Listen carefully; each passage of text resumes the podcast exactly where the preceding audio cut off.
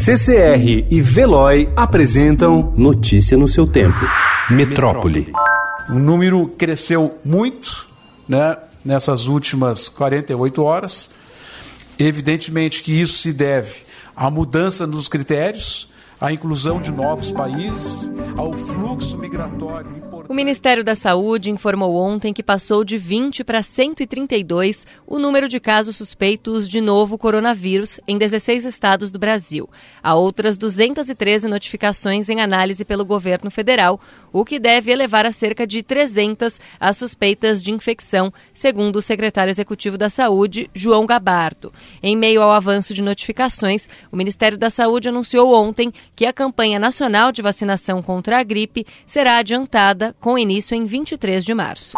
A rápida expansão global do novo coronavírus começa a dar sinais de que não é mais possível contê-lo. A doença está presente em pelo menos 47 países em todos os continentes, de acordo com o boletim diário divulgado pela Organização Mundial da Saúde. E países que ainda não estavam com uma transmissão interna sustentada já podem ter chegado a esse nível. Os Estados Unidos investigam o caso de uma mulher na Califórnia que contraiu a doença sem ter viajado ao exterior.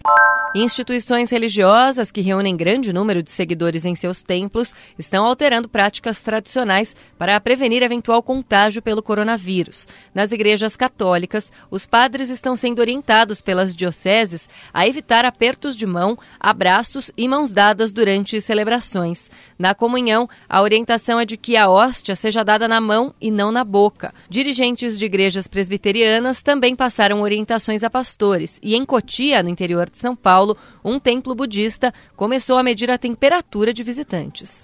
Caso se confirme o naufrágio do navio MV Stella Banner e seus potenciais danos ambientais, a Vale terá seu nome vinculado a um desastre pela terceira vez em menos de cinco anos. O episódio agrava a crise reputacional iniciada com o rompimento da barragem da Samarco, sociedade com a gigante anglo-australiana BHP, em novembro de 2015. No auge do episódio que contaminou o Rio Doce, a Vale se declarou uma mera acionista da empresa.